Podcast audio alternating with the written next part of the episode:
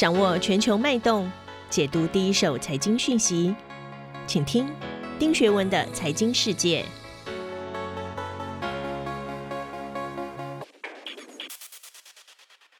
各位好，我是丁雪文，新年快乐！那希望大家过年呢都心想事成。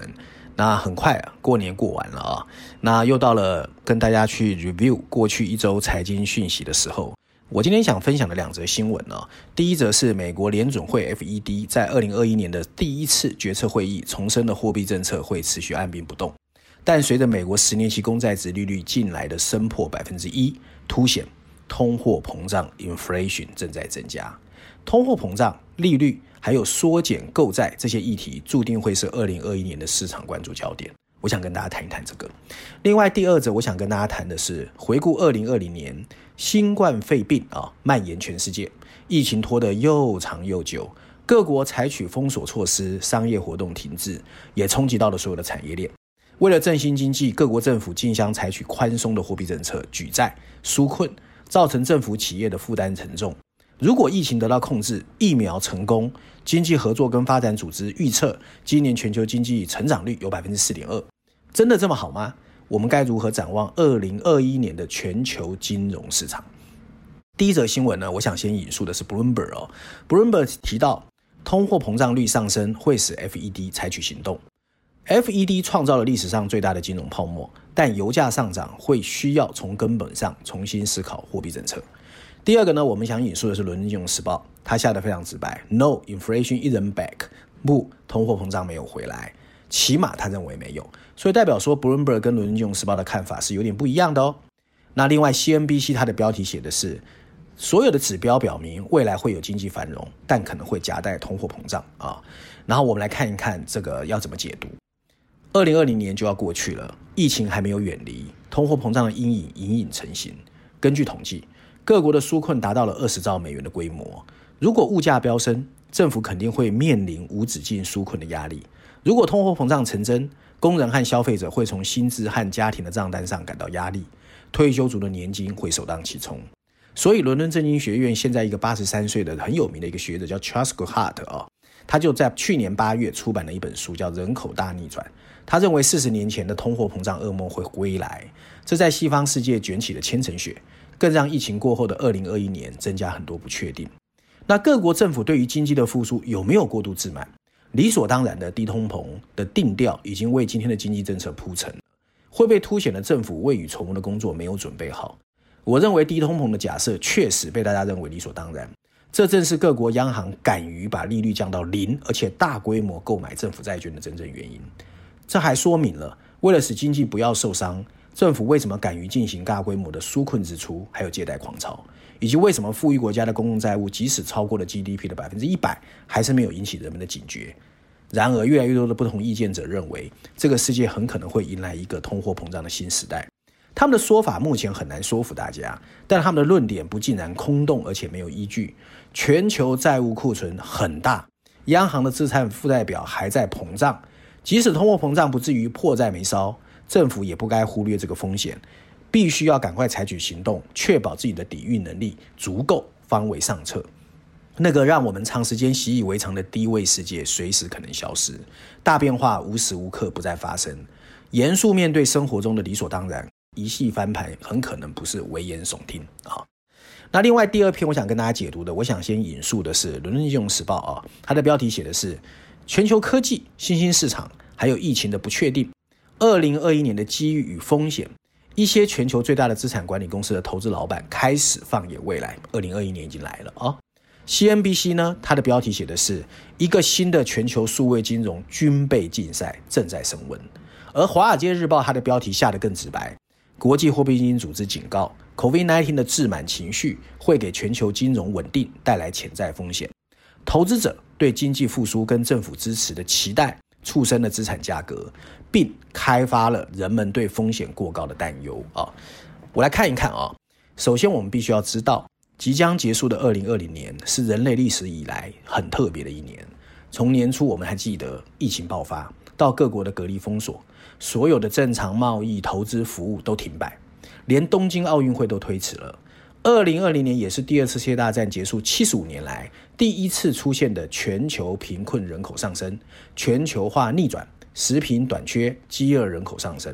面对百年一遇的危机，各国政府也进行了大量的有关医疗、财政、货币的危机应对政策。金融市场在二零二零年也创造了很多历史记录。那么，我们到底应该怎么看二零二一年的全球金融市场？我个人认为会有几个现象发生。第一，首次公开的 IPO 会爆发，而且推动全球股市先涨后跌。我说的是先涨后跌哦。确实，二零二一年最大的金融事件就是 IPO 越来越多。疫情触发了 FED 的大量宽松政策，所以市场的资金非常腐烂。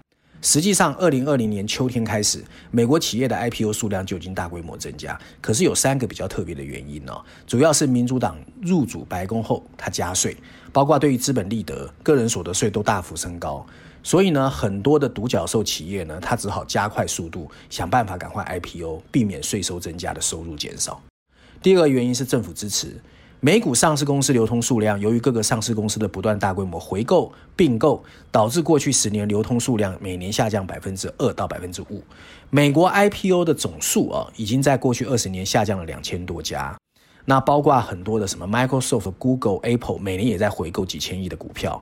那第三个原因是大量独角兽的期权快要到期了，所以很多的企业的创办者啊，或者是员工就急着要赶快 IPO。但是伴随着这些独角兽企业的估值那么高，以及股份解除锁定期后会有大量股东套现，我个人觉得美股在二零二一年下半年有可能疲软。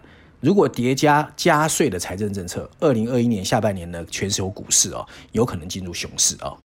第二个，我个人预测的是，全球破产违约的潮哦，会导致债券投资者损失惨重。所以你如果买的是债券基金，你要小心一点。因为疫情爆发后啊，全球都出台了紧急的救援措施，这导致了全球各国的杠杆率大幅上升。二零二零年可能是发达国家过去一百年来债务上升最快的一年，比第二次世界大战结束的这个借款还要多。我们可以预期是，如果有大量的违约发生，固定收益产品的投资人会损失很严重，包括你投资企业债券、银行贷款组合、高收益债券、新兴国家主权债券基金这一些，你都要小心啊。因为很可能本金会大幅减少，债务会重组，还有延期支付。第三个就是我该前面提到的通货膨胀跟通货紧缩可能会并存。我认为二零二一年可能会出现是一半是火一半是水的物价变化，就是消费品的通货膨胀上涨有限，甚至可能会通货紧缩，但是成本推升的通货膨胀可能会出现，叠加全球的流动性释放，二零二一年中期可能会有周期性的恶性通货膨胀的可能性。第四个可能的现象是，金融科技企业全面压制传统金融机构。二零二零年虽然美股整体是牛市哦 n e s d a q 的指数上涨速度也创历史新高，但传统金融机构会面临数位化跟不上的尴尬压力。大多数金融科技企业还在业务刚刚开始的初期。二零二零年的疫情爆发，对于数位发展有了推进器的功能。例如，以前很多美国人习惯用支票，他去银行排队，去保险公司买保险。那疫情导致很多人只好在 A P P 上面进行实现了移动支付。我相信二零二一年会有大量实质性的金融、保险、投资，还有资产管理的业务由传统金融机构向科技企业迁移。第五个可能的现象是各国会竞相推出数位货币，尽管从比特币到以太坊。这数千种数位货币在市场上已经很多，但数位货币目前还没有被各国央行还有监管部门认可。但我认为，二零二一年会是数位货币第一次被各国政府认可还有接纳的年份。各种基于区块链技术的加密货币支付方式都有可能在二零二一年推出，但是里面很多概念和运行机构啊，仍然需要时间来验证。对于数位货币的安全性，也需要投入更多的资源和开发，包括托管机构、交易所、清算机构。各种投资数位货币的产品都会在二零二一年有突破。第六个呢是美元汇率有可能小幅贬值。目前全球机构投资者对于美元汇率的贬值有共识，但这个世界一旦形成共识，常常就会反向而走，叫做利多出尽。特别是对于拥有国际储备货币的美元来看。经过二零二零年的全球经济衰退，各国都面临了千疮百孔的经济需求。如果美元汇率出现贬值，其实欧盟、日本、全球新兴国家经济体也会遇到汇率造成的双重打击。目前的各个中央银行之间其实是有协商机制的。二零二一年拜登政策的基调是全球合作，在这个前提下，我们其实很难看到美元大幅贬值啊。第七个是我认为全球大型科技上市公司会被拆分。就是反垄断啊！二零二零年美国大选期间最热门的话题就是科技公司垄断啊。虽然最近几个月美国的 Big Five 啊股价有回调，但是 Google、Facebook、Apple、Microsoft 跟 Amazon 这些公司的市场地位还是在上升。我们观察美国的历史，可以发现有一点，美国社会从来不喜欢垄断企业，因为在历史上它已经成功啊拆散了所谓洛克菲勒的标准石油，也拆散了 AT&T。垄断对于经济的创新和发展确实有负面影响。美国大选期间，很多科技公司的社交平台成为主要的媒体公司，也触发民众的强烈反感。值得一提的是，反垄断问题不会只限于美国，很多国家，包括中国，在二零二一年都会推动反垄断，促进市场的公平竞争。第八个呢是中美金融还有经贸关系有可能会转暖。拜登入主白宫是为国际合作的一个铺垫。也有中国的金融市场开放加快的趋势。二零二零年下半年以来，华尔街很多龙头的资产管理公司，还有投行都开始进入中国。